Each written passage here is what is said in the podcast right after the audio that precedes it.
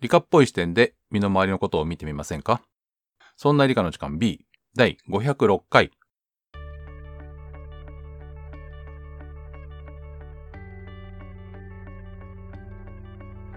そんな理科の時間 B お送りいたしますのは吉安とマサトです。よろしくお願いします。よろしくお願いします。えー、かおりさんは今回お休みです。じゃかじゃんはい。えっ、と、かおりさんの代わりをしなくてもいいので、あのマサトさんをマサトさんのキャラで通してください。はい、ありがとうございます。はい、なんか、えっ、と、お忙しいということでお休みになっております。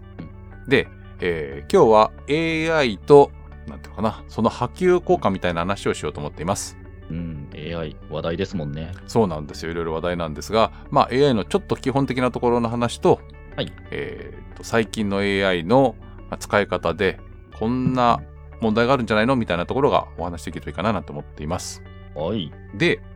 えー前々回に、えー理科っぽいワードの話をしたんですけれども、はい。500回記念ですね。そうです。で、理科っぽいワード、えー私とか香織さん何がありますかっていうのはうん答えたんですけど、私ははいごまかした感じもありましたが、 えっと、うまさとさんが、えー感じているうん理科っぽいワード、好きなものって何かあったりするんですか、んはい。あの、理科っぽいっていうのがまたポイントかなというので、理科っぽいワードをちょっと選んできたんですけど、はい。あの、パウリ効果っていうおう単語って知な知ってますかえっ、と、パウリのなんとかっていうのは効果だっけはい。えっと、パイタのは、あごめんなさ いね。パパウリのなんとか原理だよね。はい、排他原理ってのは別であるんですけど、うんうんうん。あのなので量子力学って結構小難しい分野の中でも有名人がパウリって人がいて、はいはい。まあ、もちろんその人の名前のついた小難しいなんかそういうなんでしょうね式とかもあるんですけれども、うんパウリの原理っていうのが聞いたことあるのかな、はい。ただパウリ効果っていう単語も有名あの物理学者的には有名な単語があってへへただこれがまたなんていうか理科っぽいワードになってるものでして。うん。その内容がどういうものかっていうと、このパウリって人が、えー理論物理学者っていう人で、基本的にはその紙とペンだけを使って、こう式でこういう理屈なんじゃないのみたいなことを言う人であの、物理学者って理論物理学者の対極としては実験物理学者、うんうんうん実際に実験してから合ってるの、間違えてるの、どういうふうな挙動ができるのみたいなことを実際に試す人たちっていうのがい,、るんですけど、なので、パウリはそうではなくて、紙とペンだけで基本的に、えー物事を考える人。なですが、まあ、パウリさんも実験してみたいなって思うことはあるわけ で、その、実験してみたいなって思うことはあるわけでっていうのは面白いけど。ある あそうですね。まあ、それで要は実際実験をはい嫌ってたわけじゃなくて、えっ、と、は実い験をやろうって思ったことはあるわけね。そうですね、うんはい。それでなんか、じゃあ実際実験やろうと思って、なんか理科、うん、物理実験とかで使うような装置に近づくと、なぜかパウリさんが近づくと、その装置が壊れるという事件が何度も立て続けに起きてしまった結果、うん。あのパウリさんが近づくことによってあの、機械が故障することをパウリ効果と呼ぶようになったっていう話があるんですよ。つまりあれですね。はいえっ、と、パウリという人物が、はい、えっ、と、遠隔的に、えー実験機器に作用して、はい、実験がうまくいかないような効果を、えー及ぼしているに違いないというパウリ効果っていうのが あると。そうですね、そういう仮説が、あの、まことしやかに、 あの、叫ばれてるって感じですね。これは、えっと、一応確認なんですけど、はい。えーお笑いネタというか、ジョークネタでいいんですよね。あそうです、ジョークネあタよかとったしでて、す。はい。はい、出てます。一応ね、はいそれ確認しとかないと、 確かにそうですね。 そう、ほら、この番組で言う言ってたからって言われると、パウリ効果っていうのがあって ね、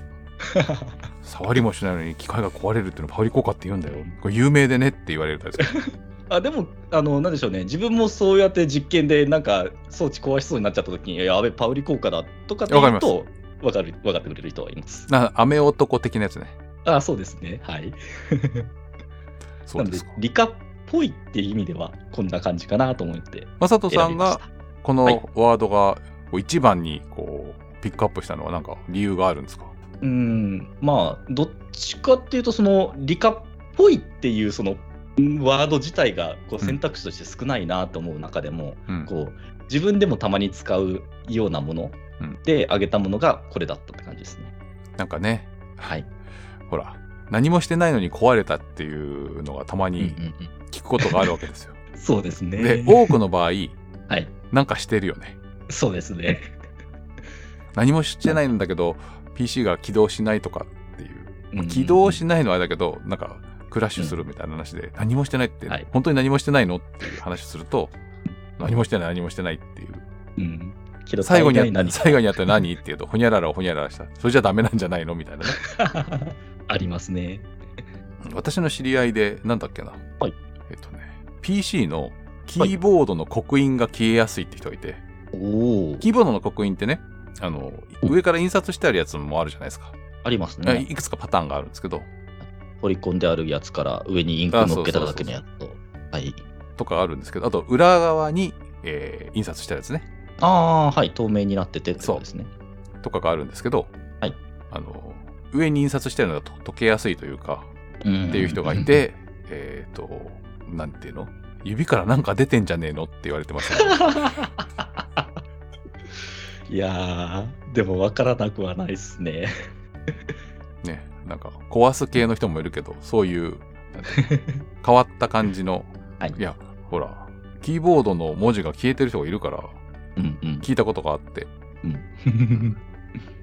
そんなのもありました。 じ自分も会社のキーボードはあのいつも人差し指が置かれるあの F と J うんのところはすっごくははげてますね。あ、そうなんだ。それ以外はある程度残ってるんですけど、やっぱりあ人れ差、し指から何か出てるかもしれないです。はい。こう、何もキーインしてない時にも、軽くこすったりしちゃうのかね。多分そうでしょうね。うんまあ、ホームポジション、その最初にこう手を乗っけるときに探るのって人差し指からかなっていう気はします。そうですね。昔の Mac は D と K に、あの、点があったよね。うんうん、あ、えそうなんですか そう、中指のところに点があったんですよ。でで、点キーの5にも点があって、ああ、それはありましたね。そうそう、だから中指のところに点があるっていうので揃えていたんですけど、ああ、確かに。今は F と J になってるかな。うんそうそのパターンが多いと思います。はい。ということで、えー本編の方では AI についてお話をしていきたいと思います。 AI。はい。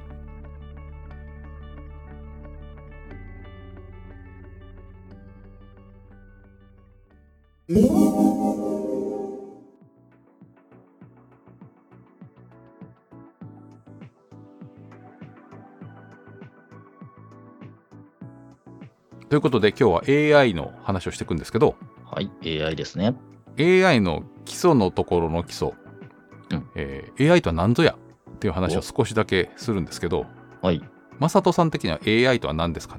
ね AI。まあ、言葉通り人工知能、人が作った知能っぽいものを AI と考えるので、うん。うーん、そうですね。まあ、なんか、うん、こっち、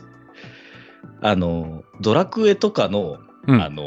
仲間が勝手にこう行動するやつが AI っていうイメージがありますかね。ほ敵が現れてから戦うときに、う。うん。主人公キャラに関しては自分で入力、その戦うを選択するけれども、うん。他の人たちは人,、あのー人によってはなんか回復の呪文かけてくれたりっていうのを自動でやってくれるあれとかは AI って感じがすごくしますね。そっか。はい、えー定義というと、はいえー AI は、えーまさに人工知能なんですけど、うんえーと今ドラクエの仲間は、えーこういう状況だったら、うんえー魔法をかけるとかこういう状況だったら防御するとかっていうこうルールを、えーはいあらかじめ、えープログラマーが設定しておくっていうので動いてるんじゃないかと思うんですね。そうですね。なんですけど AI っていうのはそれが自分で学習できるっていうのがポイントなんです。うん。で、えーちょっと前の「菜園マニア」っていう番組あの、はいポッドキャストのうんそこで AI の話もしてるんですけどうん、おーえっ、とねそもそも AI ってえっ、と人間の脳の中または動物の脳の中の仕組みで、うんこううん細胞というか神経細胞が、はいえーつながっていて、えーとそのつながりが、えー例えば目から入ったものが、えーなんだ何かっていうのが分かるっていうその認識するってどういうことかっていうので、えーまずはパターンを、うんうんえー目で見てそれが、えー順番にこう神経がつながっていって最後にここの神経が興奮すれば、えーこれは例えば、まあ、何でもいいんですけどペンだとかっていうのが分かるというようなことが、えー何かしらコンピューターでできないかって考え始めたんですね。だから、うんえーそもそもはニューラルネットワークっていう神経ネットワークを模したもので、いえーいろいろやってたんですけど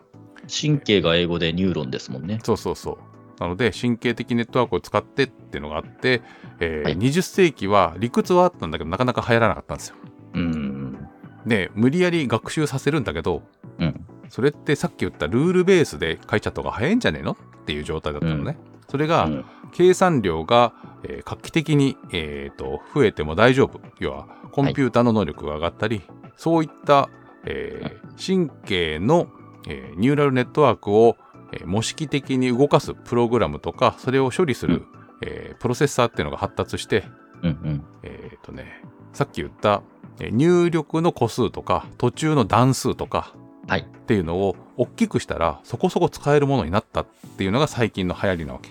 うんうん最近っつっても21世紀になってすぐぐらいのうん。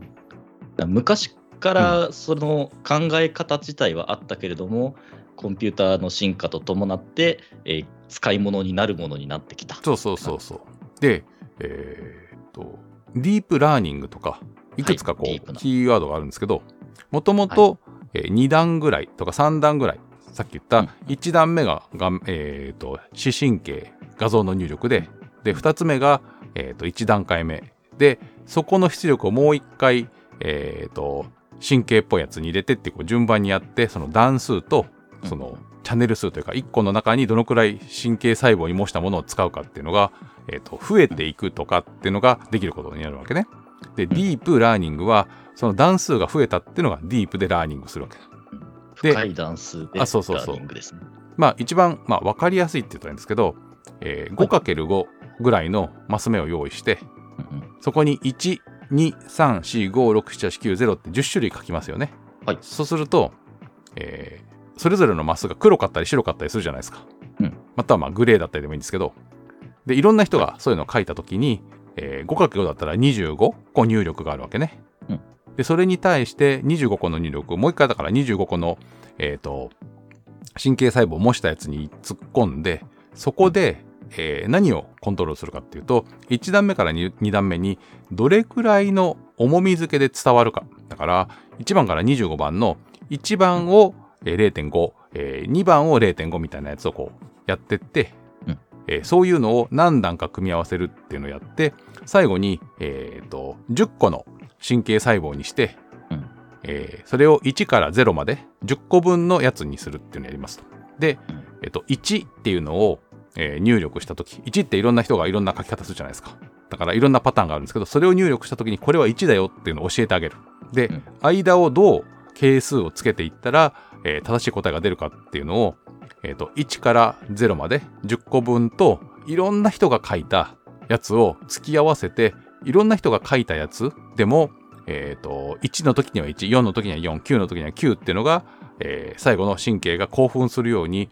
えー重み付け、えー神経細胞と神経細胞の間の重み付けを、えーと計算で最適化していくっていうのが学習っていうのになるんですね。うんそういうのやっていくと、手手書きで書いた数字自体は同じ1でも人によって形が違うからその 5×5 のマスでも黒になるとこと白になるとこは人によって違うんだけどそうその形がこれは1だっていうのが、えー伝わっていその段数を重ねるごとに、えー伝わっていってその1かどうかの判断をしてくれるみたいな感じですよね。そうつまり、えー、と先生が先生がってこれを1だっていうふうに判断する人がいてうんそれ決まっていて、えーそれに対して入力がいくつもあるんだけどそれに、えー、となんていうの、えーあるケースをかけるっていうのをやっていってその組み合わせをうまく考えると、えーいろんな人が書いた、えー1から9までじゃない1から0までの10種類が見分けられるっていう識別ができるような、えー神経の回路ができるっていうのが、えー AI の学習になります。うん、ここまではいいですかね。はい。で、こっから先急に難しくなるんですよ。これが、えー、と写真に猫が写ってるってなったらじゃあそこって、え ー、と5万入力あるんですかみたいな話とか本当にそれでわかるんですかみたいな話なんだけどそこの工夫はいろいろあるんですけれどもつまうりんネタとしてはそれに近くて、うんある入力があって途中の経路に、えーニューラルネットワークを用いてうんある程度の段数を作って最後に、えー犬だとか猫だとかっていうのに判断するっていう先生が教えてあげるっていうのをやると、えーとりあえず、えーと切り分けができるようになるっていうのが判断できる AI っていうのが最初に使われ出しました。はい。で見分ける AI です、ね。そうそうそうそう。でそれがえっ、となんだろうな普通の人間が見分けるよりも早かったり普通の人間が見分けるよりもえ精度が高かったりするっていうところまで行くと、はいえー人間の仕事がなくなるっていう話にもなるんだけどざっくり合ってればいいっていう仕事があれば、はいもう AI でいいじゃんっていう話と,、えーとああ、そうですね。さっきの学習っていうのに実は時間がすごくかかるんだけど、いっぺん学習してもらしちゃうと、次に新しい人が1とか2とか書いたやつが、えっとすぐにわかるっていう実行は楽ちんなことが多いんですよ。そういう認識系のやつは。だから、うん例えば今、えーカメラで、えっと動物の目にもうピントが合いますみたいなのがあるのね。うんうん、で、いろんな動物がいるじゃないですか。そうですね。でそういうのを学ばせるときに多分学習にはとても時間がかかるんだけどそれを実行するのは大きいコンピューターがなくても、えー手の中に入る、うんなんていうの、えーちっちゃいスマハーートドフォウンェアでもはい実行ができるっていうのがあって、はい。そういうのが AI の一番最初のうんものです。でその後ねあそうでそこになると何がポイントかっていうと識別ができるようになります。うん。新しいものが。これは犬です。これは猫です。で、実はこれって、今までは職人さんが、こう、習うより慣れろだ。お前、俺の背中見て学べみたいなことで、他の人に教えてきたことをはい。 AI 君が、えっ、と、習うのは実は得意で、うん。それは職人がの目が良ければ良いほど習うのが得意なわけですよ。なんでかっていうと正解が分かってるんだから。で微妙な違いを、えーうん言葉じゃ言えないけどこれ違うだろって言って、えーと教え込むことができて少なくとも、えーと上手にそのパラメーターを、えー作ってあげると,、えーと職人さんが、えーと見分けたものと同じ程度に見分けられるようになるわけ。うん。なんか、それこそ職人さんののの中に、えっと、この、綺麗な球を作る職人さんも、この、一回パッと見ただけで、ああ、この円、深円からこんだけずれてるな、みたいなことを分かる人がいても、そのずれ方が、ここがこうずれてるんだよって言葉にしづらいけども。いや、この、えっ、と、今、えっ、と、マサさんは深淵って言った途端、はいえ深淵を見分けるのは実はコンピューター簡単なので、あ、まあ、そっか。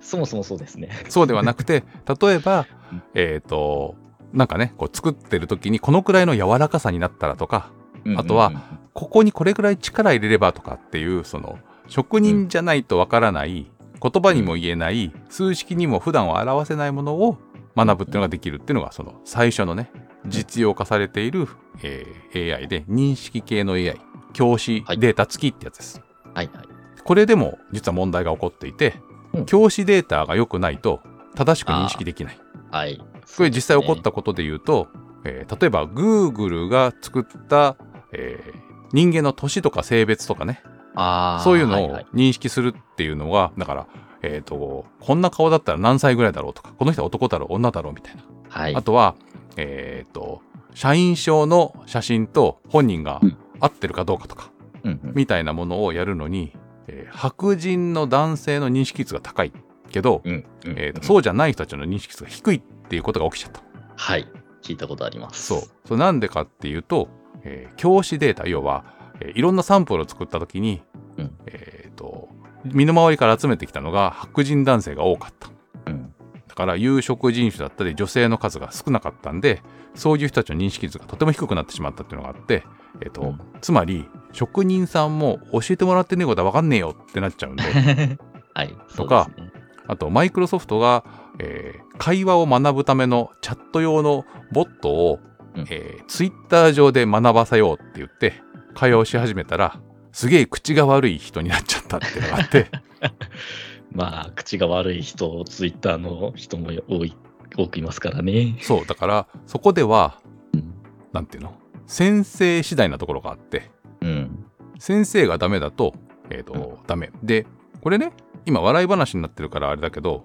例えば、えーあちこちに監視カメラがあって犯罪者と似てる人を自動的に見つけてピックアップしようっていうのがあったとしましょああ、はい。うだとするとさっきの話で、えー有色人種の人は認識率が悪いうん。とすると間違って犯人だというふうに判断されてしまう率が高くなる、うんうん。だとすると AI がこいつは悪いことしているデータベースのやつと似ていて、えーとえー捕まえるべきだって言った人が偏って間違ってしまうかもしれないっていうのはこれ問題じゃないか、問題ですね。そうだから、えー AI はね遊びで使ってるうちはいいんですけど実際うにん生活に影響が及ぶようになると誰が責任を取るんだって話になったりあとは責任が取れない話はまた難しくて、そうですね。自動ブレーキは人が出てきたのを本当に見分けられるのかとかね、うんうんうん。そういったところにも伝わってきます。あの、Google の顔のやつに関しては、あの、iPhone のフェイスアップ、あの、フェイスキ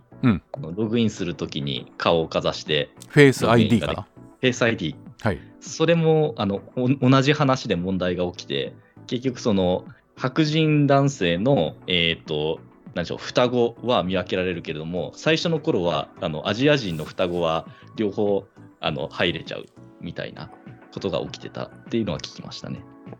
ということで、えーはいそんなところから問題が起きることがあります。うん、でも AI はだんだん進化してきまして、はいえっ、とね、教師なし学習とか教科学習っていうのとかができるようになってくると、うんえっ、とね、教科学習は面白いのは、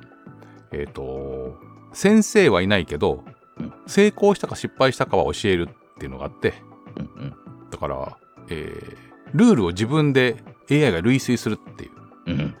まあ、一番、えー、と最初の頃出てたのは、えー、とテレビゲームみたいなやつで、はい AI がそのテレビゲームのコントローラーを操作する例えば、えー右と左と、えー何し打つボタンみたいなやつがあってうんうんそういうのをやるんだけど最初は何にもできないのねなんだけど、うんえーどうなったら得点が上がるかっていう入力だけするとどうやれば得点が上がるかを学んでだんだん上手になっていくっていううんで教科学習ってやつで、えー、と教教師付き、はいとはまたちょっと違った学習方法があったりあとは教師なしっていうやつで、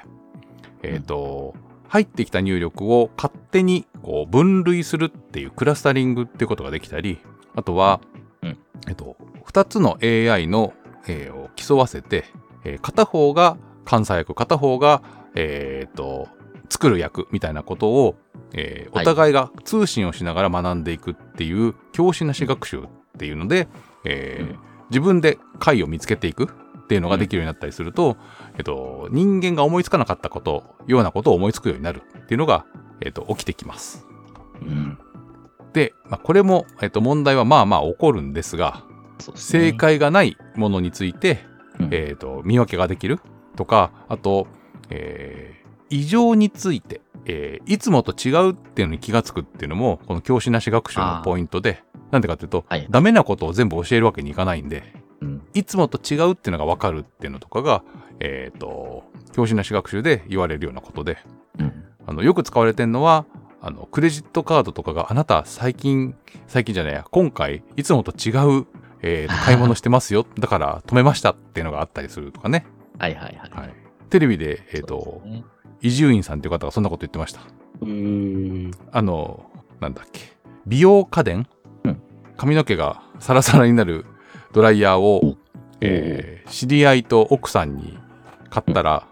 お前はそんなこと買い物するやつじゃないはずだって言って止められたっていうまあそれまでそういうのを買ったことがない中だったらそういうふうにそうそうそうそうそう。思われて私ももなんおかかしくないですよね止められた、止められたとか、決済が通んなことが、通んなかったことがあって、 はいえー、なんだっけ、えっ、と、ホテル予約サイトあるじゃないですか。はいあれで、えー予約をしていたことがあってというか、まあ今も使ってるんですけど、いつもは、えーそこでは予約だけして、えーと、実際にホテルに行った時にチェックインとか、あの、出る時に払うって言ったのを、そのサイトで払おうと思ったら、どうも通らないって言って、お ー翌日電話があって、えーと昨日不正を検知したので止めましたって言って「え昨日ああれだ」とか思って不正じゃないけど不正と思われそたういつもと違う行動をしたっていうのが分かっちゃううんそれは、えー、といつもと違う行動って分からないじゃないですか教師がいるわけじゃなくてそれを、えー、といつものってっていう、えっと、グループにまとめるっていうようなことができたりするっていうのは教師なしデータの、えっと、いいところ。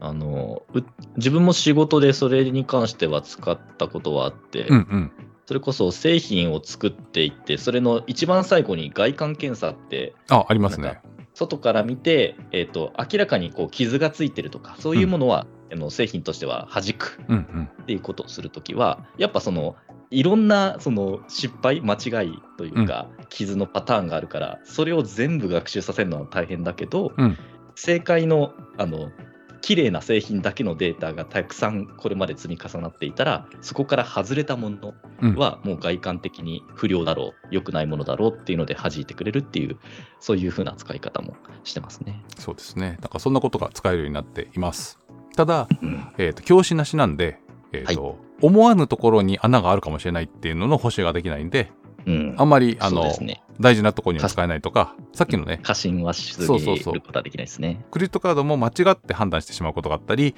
えーうん変な買い物が見つけられないこともあるけど、それは、うんえー今までよりはずっと役に立つから使いましょうとかうんうんっていうので使われることになってるのね。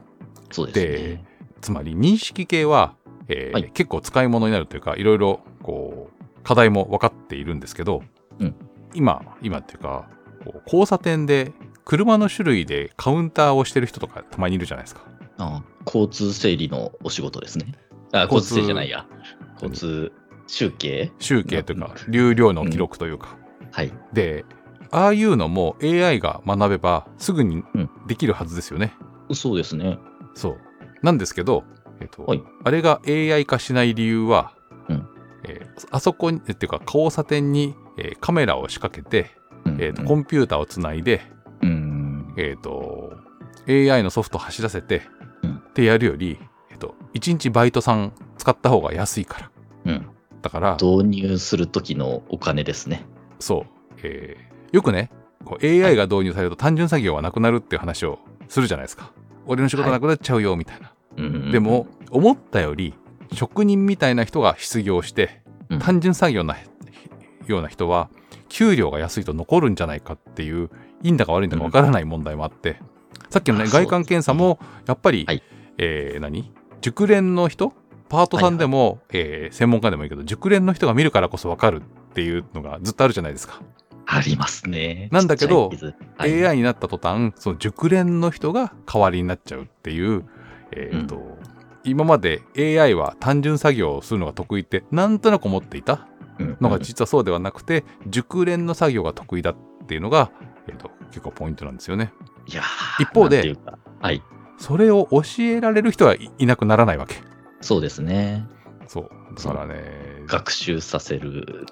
なんというか、人を側ですよね育てなきゃいけないから人は育てなきゃいけないけど、AI にも活躍してもらうっていうバランスがこれから大変になるんじゃないかと思います。うん。で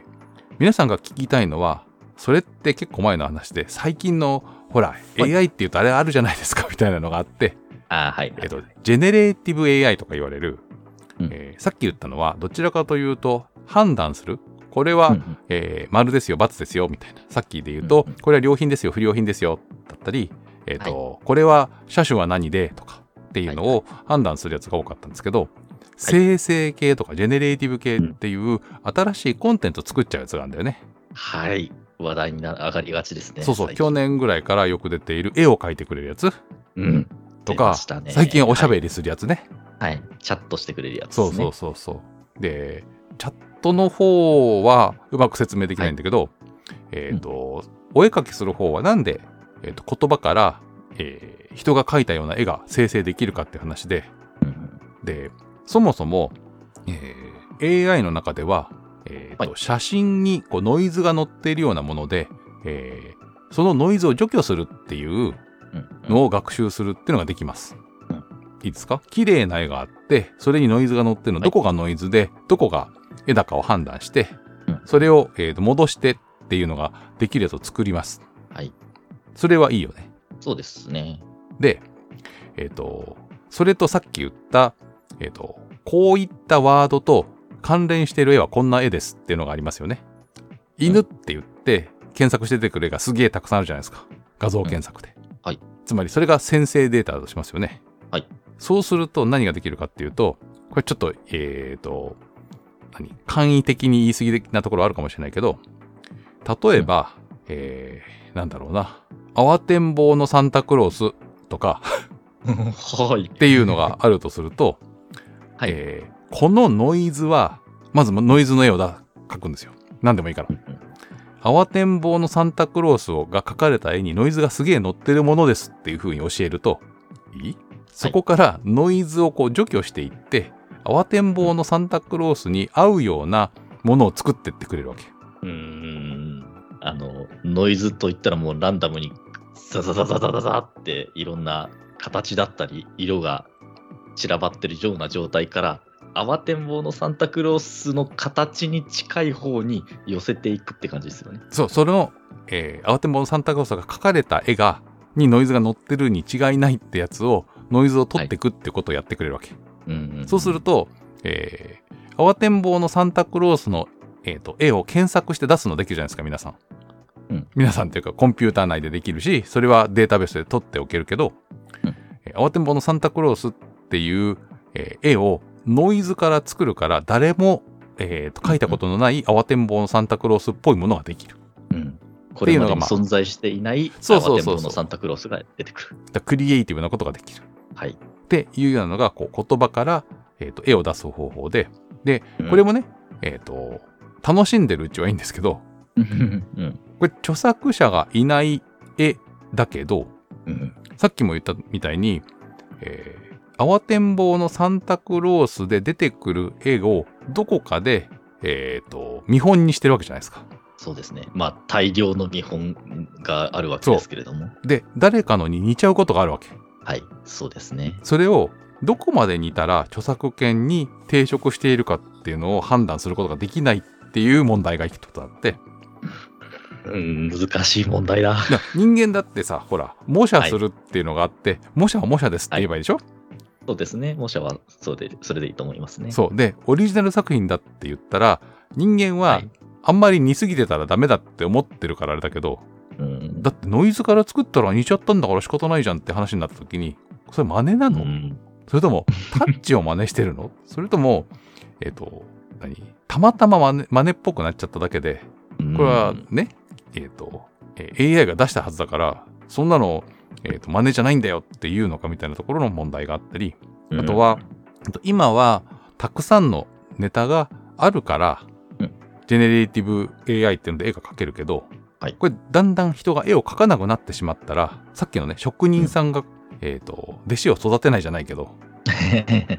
だそっうてで、すね。えーと NG と良品と不良品を見分ける AI があってどんどんどんどんそれが工場に入っていって、うん一番最初に、うん、このぐらいだったらいいかって言った人が辞めてしまった時に、うんえー、とこの良品は誰が良品ってやったのって言ったら AI ですって言ってお客さんからクレーム来たんだけどどうしてくれんのって言われてもだって AI が見分けたんだからこれ良品に違いないですよって言うのかうんみたいな最終的なフィーリングが AI に教え込めないっていうところとかがやっぱ出てくるんでね。そうですね。そう。で、その辺で、えー今はいいけど、将来 AI が、えー作った絵ばかりが世の中に並んだ時の、うん。えー何ある言葉から出てくる絵は本当にその言葉なのっていう話とか、うん。あとは、えー今おしゃべりできる、えーと AI がある中で、えーおしゃべりできる AI も、えーその知識は今までの、えーとはいウェブで取ってこられるようなやつからどんどん取ってきているはずなんですけど、そうすねどこまでがクリエイティブでどこまでが引用でどこまでが盗作なの かだったり、難しい。はえーい。とあとはフェイクなことを生成するってこともできるわけです。理屈が合ってればいいとか、あーはあの、正しいっぽいけれども違う。そうそうそうそう、う。ね、でっち上げをするっていうのができたりはい。でいうのとどう付き合っていくかっていうのはやっぱ問題な一方で例えば、うん人はい間の補助としてアイデアを広げるみたいなところ例えば、えーうん長い文章ダーって書いてちょっと要約してみたいなやつは AI に要約してもらってそこそこできたらそれでいいじゃんみたいなそうですね。あとなんていうちょかっとツールみたいな。あそうそう、はい面白いなと思ったのは、えー新しい商品の、えーキャッチコピーを考えたいって時にこんな感じのワードおでーなんとかしてよみたいなその、えーはい何アイデア生成器として使うみたいなはいはい。いくつか候補をととそととうそっうて出そしてうくれそうたら。そありみたがたいいなのに使うとかっていうその補助として使うっていうのはどんどんどんどん進んでくるんですけどそれが、うんえー人が書いたものうんとして、えー勝手に出たり AI だけが、えー、と生成したものが出ていくっていう怖さはやっぱあるしさっきも言った AI の出力した文章が溢れた中での再学習が行われた時の、うん、えー真偽は誰が保証するのかっていうのも分かんないとかね。かつなんかもう誰もそういう判断しなくなって AI がどんどんどんどん突き詰めてその逆方向にとんがっていってしまうっていうのは考えられるかなっていうのがそうなんでしょうえチャットの方で言えばそれこそそのさっきみたいにフェイクその真偽は正しくないんだけれども正しいっぽいやつそうがたくさん出回ってしまったらそっちの方がもはや真実になってしまうってことが将来的に起きうることになりますね。確かね、早手飲みっていうのがあったんじゃなかったっ早手のみけな。早手飲み。早手飲みは、あれです。えっ、と、えー何々のみじゃなくて、えっ、と、飲む方ね。ごっくんって飲む飲みで、早手は、まあ、ひらがながいいのかな。えー、早手飲みじゃなかったっけな。AI に、えっ、と、うん早手飲みについて教えてくださいみたいなのを質問したっていうのがあった気がするんだけどな。うん。要するに、えーおお。 AI に、えっと、本当はないものを質問する と、さもあるように語るっていう。はい。あの検索したら出てきました。本そ当うだ。そうそうそう。要は、江戸時代には何とかと言われていたのですが、それが明治時代に廃れてみたいな。それ違うことを言ってんじゃないのっていうの うわが、要は、フェイクニュースを、はい。えっと作るうんっ、ていうのができちゃうわけです。怖いなあはい。で、ここまで来ると、えーとはい第1弾は、えー遊んだ人が、まあ嘘だけどねって言うけど、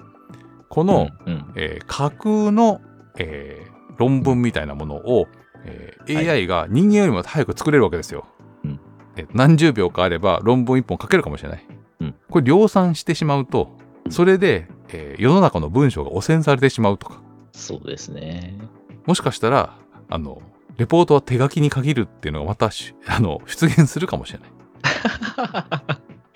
十分ありえそうですね、それも。はい。ほら、コピペができちゃうからデジタルダメって言ったけど、うんえっ、と、もはやデジタルじゃないものは、受け付ける方も大変だなっていう風になっているが、はい。えっ、と、ね、AI が進みすぎると、えっ、と、うんうん真偽がわからない論文ばかり出てきて、うん、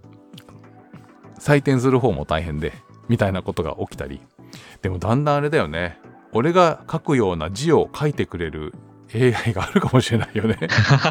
出てきそうですね。日記帳を1年分こう学習させるとはい喋っただけで自分の字で書いてくれたりうんあと、は明日こんなことがあるはずだけど日記書いといてっていうちょっとドラえもんの世界なものができるかもしれないよ ねすごいに未来の日記ですね。 未来の日記だったりあとはなんとなく今日の分さまっといてみたいなはいはい。十分ありえますね。そうで怖いなはい。言いたいのは、はい怖い話もあるんだけどうんうん。一方で、えーこういったよくわかんないこう技術とうまく付き合っていって活用していくっていうのはやっぱりこう人間人類に求められるんじゃないかと思っていてうん。そうですあね。の今ねなんとなくこう仕組みみたいな話もしたんですけど、うんほとんどの皆さんはうんうん。テレビがなぜ映ってるかの仕組み全部答えられないわけですよ。そうですね。そう自分も、うん、無理だと思います。そうでしょで中には数式が使われていて、えーと圧縮するためにはこことここの、うんえー、とものを、えーこんな風に、えー、と畳み込みをしてどうこうとかここでは最適化してどうこうみたいなやつをこんな数式でやってますみたいなのは知らないけどうん綺麗な絵が見られたりはい。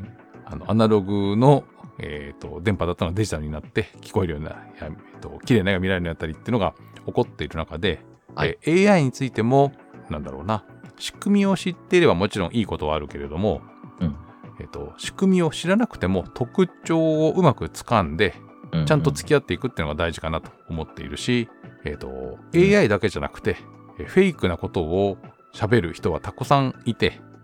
そういうのには騙されてはいけないっていうのも含めて、ほら、うんホラ吹きな人は昔からいるじゃないですか。い、いや、いくらでもいますね。とかなんとか言 っちゃってみたいな。そうとかそんな感じでですね、うまく付き合うっていうのを覚えていくっていうのが来るのかもしれません。ちょっと前までね、ま、私はあのもう年だからスマホなんて使えませんっていう人が、いやいやいや、今スマホしか売ってないからとかうんっていうのと、えースマホなんてあっても役に立たないって言った人が、実はとっても役に立つとかね、うんっていうような、こう、普段の生活に役に立ったり、あとは、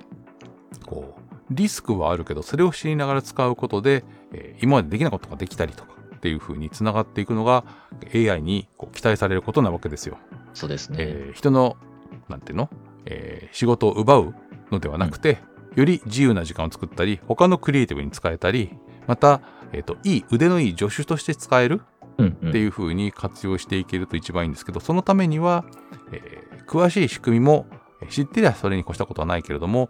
えーどこでどう間違えるか、どんなリスクがあるかっていうのは知っておいて、うんえーと使うっていうのを心がけなきゃいけないんじゃないかなと思います。なんか車も似たような感じかなと思ってるんですけどうん、車の操作運転はまあもちろん免許取ればできるようになるわけですけど、うん本当に詳しいそのエンジンの仕組みやらギアの仕組みまで知らなくてもこうやればあの、まあ、ハンドルを回せば、えーちゃんと曲がってくれるよみたいな特徴だけ分かってれば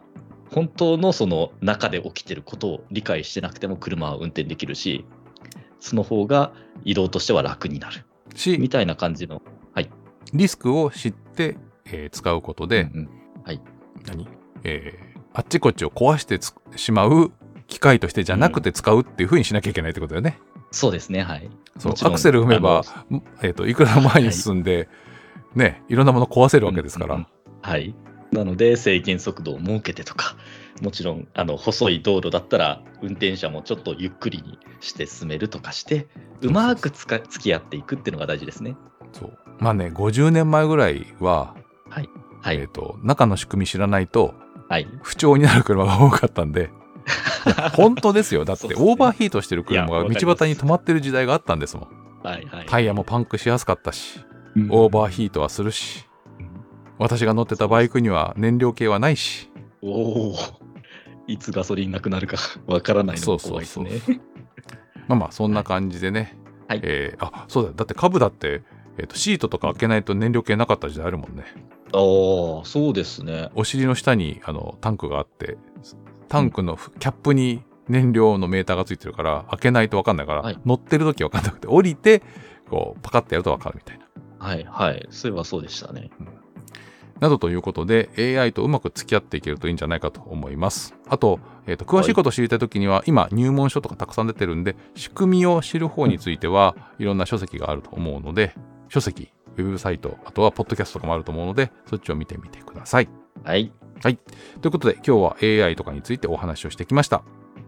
えーはい。この番組では皆様からのメッセージをお待ちしておりますえーメールの宛先は理科アットマーク 0438.jp、えー rika すアットマーク数字で 0438.jp ですまた「そんないプロジェクト」というグループでポッドキャストの配信を行っておりましてこの番組のほか「そんなことないっしょ」「そんない雑貨店」などの番組を配信しておりますこちらはですね、えーポッドキャストアプリなどから聞けるはずですけれども、えー古いエピソードに関しては、そんない .com、sonnai.com のサイトで、えー古い、えーエピソード、この番組で言うと500回分聞けるようになっておりますので、えー100回までのやつはあちこちで出てますけれども、それより古いやつは、えーウェブサイトの方に遊びに来てください。また、えーこの番組の他のね、えーと番えー番組なども聞いてみてください。よろしくお願いします。よろしくお願いいた します。えーあと、えっ、と、理科っぽいワードを募集してたんですけれども、うんえっとご紹介をしちゃった後にも何通かもらっていますが、ちょっとね、おうまとめて、えー来月のメールの中で紹介できればいいかななんて思っております。はい。えーということで、えーそんな理科の時間第506回、お送りいたしましたのは、吉安と、まさとでした。それでは皆さん、次回の配信でまたお会いしましょう。さようなら。また今度。